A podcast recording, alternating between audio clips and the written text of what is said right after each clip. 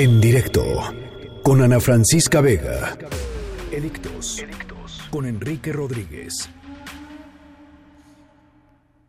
Enrique.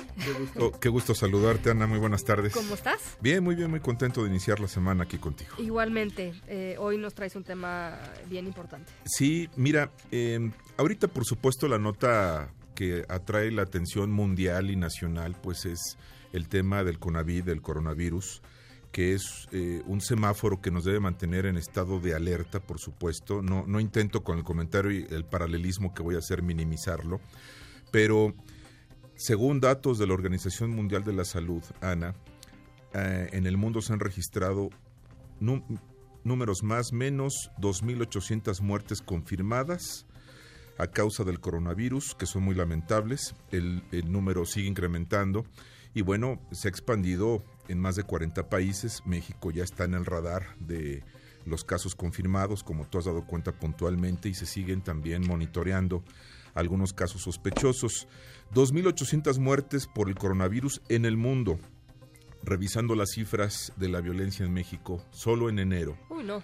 Los datos del sistema del secretario ejecutivo del Sistema Nacional de Seguridad Pública arrojan que solo en enero de 2020 se registraron 2.819 homicidios dolosos y 72 feminicidios. Da un total de 2.891 muertes en 31 días, Ana. Esta es una real epidemia de violencia que no logran las autoridades controlar. Hoy escuchaba en la mañana al señor presidente de la República en su conferencia mañanera y él decía que bueno, está sufriendo una merma en su popularidad o en sus niveles de aprobación por los desgastes que enfrenta ante los conservadores corruptos.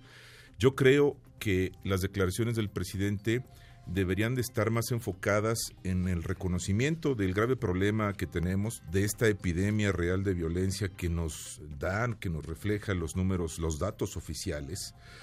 Y el discurso creo que no abona en las intenciones del presidente.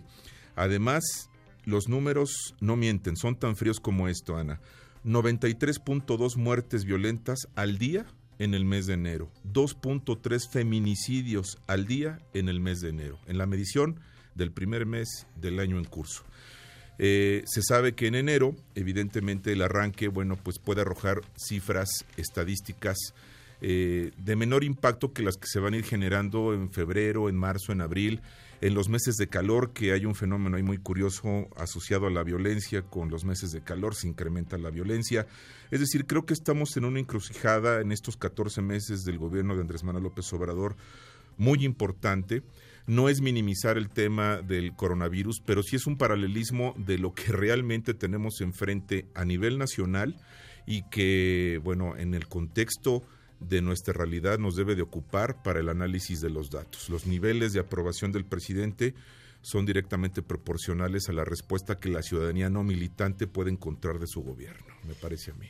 Em, eh, platicábamos hace ratito con, con eh, Lorena Becerra, directora de, encuestas de reforma, eh, y pues sí, ¿no? El, el, tema de la aprobación y el tema de em, la, la la percepción que tiene la opinión pública de la capacidad del presidente de hacer frente a esta crisis de violencia y la verdad es que le va muy mal.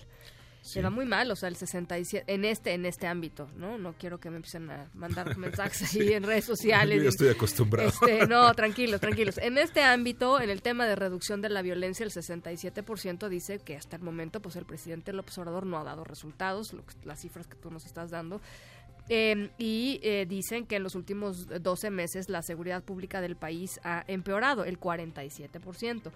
Entonces, eh, pues sí, e, evidentemente no, no, pues no son cifras eh, que, que, lo que lo que lo que lo pongan en una en una en una situación favorable. Y me parece que es una legítima percepción ciudadana no politizada porque a ver, la violencia no reconoce partidos políticos, ni tendencias, ni si son conservadores o si son liberales. Ahora, porque además lo que también reconoce la gente, eh, que me pareció muy interesante, es que la el dice, ¿quién es el principal responsable de la inseguridad que se vive hoy en el país?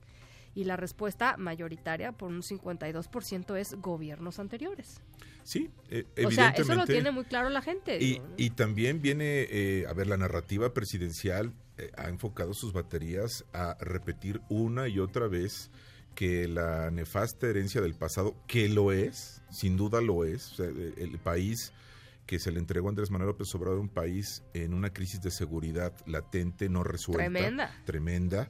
Por supuesto que ese es un contexto, pero Ana, a 14 meses del inicio de gobierno, me parece que ya no es una narrativa adecuada, que no, eh, no, le da respuestas a los ciudadanos que todos los días, eh, pues, eh, rogamos a Dios que no nos pase nada ni a nosotros ni a nuestras familias en el transporte público, en las calles, que somos los ciudadanos comúnmente de a pie. Y, y, bueno, este, este, esta frase de la mañana, enfrentar a los conservadores corruptos, pues está bien para hacer campaña política, pero ya no estamos en ese momento. Y creo que también recibimos mucho este mensaje de que la Guardia Nacional cuando entrara en acción iba a ser como que un factor importante. la Guardia Nacional no es nada más que eh, los militares. Un nuevo cuerpo de seguridad con un nuevo nombre, pero... sí. Por cierto, fíjate que... Yo no veo estrategia distinta. Tenemos un, un mensaje aquí de uno de nuestros radioescuchas hablando justo sobre la Guardia Nacional, Ignacio. Em, y, y, cuando lo leí me acordé de la columna de Alejandro Ope hoy en el Universal, en donde lo único que hace básicamente es decir, bueno, pues la Guardia Nacional nada más son militares vestidos de Guardia Nacional, porque, porque presupuestariamente y operativamente, pero sobre todo presupuestariamente, que ahí es cuando dice, donde, donde está el dinero es donde, donde están las prioridades. Bueno, sigue siendo Sedena sigue siendo eh, las Fuerzas Armadas, la eh, Secretaría de la Marina, Armada de México y la Secretaría de la Defensa Nacional. Y Ana, para terminar, rumbo al 8 de marzo, rumbo a esta convocatoria absolutamente legítima con la que yo quiero ser muy empático del paro nacional de mujeres en protesta por, por la violencia, por los feminicidios, recibí la cifra de que en enero de 2020 se reportaron 2.3 feminicidios a nivel nacional diariamente. Me parece que eso es un dato que estalla en la cara de nuestras autoridades. Pues ahí está. Y yo no estaría tan tan confiada con que con el asunto, o sea, con la comparación del, del coronavirus, evidentemente no y esperemos que nunca llegue a tanto, Así Es. No, no, no, pero, por supuesto que no. Pero pero yo creo que pues sí sí puede haber un problema de de crisis mayor. ocuparnos, ocuparnos de el coronavirus está muy bien, estar alertas, que el gobierno refuerce sus sistemas en el aparato de salud pública, que también ahí hay una crisis, ¿no? Eh, que esa no se heredó, sino que se generó en la presente administración. Y sobre todo, no perder de vista este abanico de datos que tenemos enfrente de lo que padecemos todos los días en la República Mexicana. Muchísimas gracias. Ana, un placer. En directo con Ana Francisca Vega.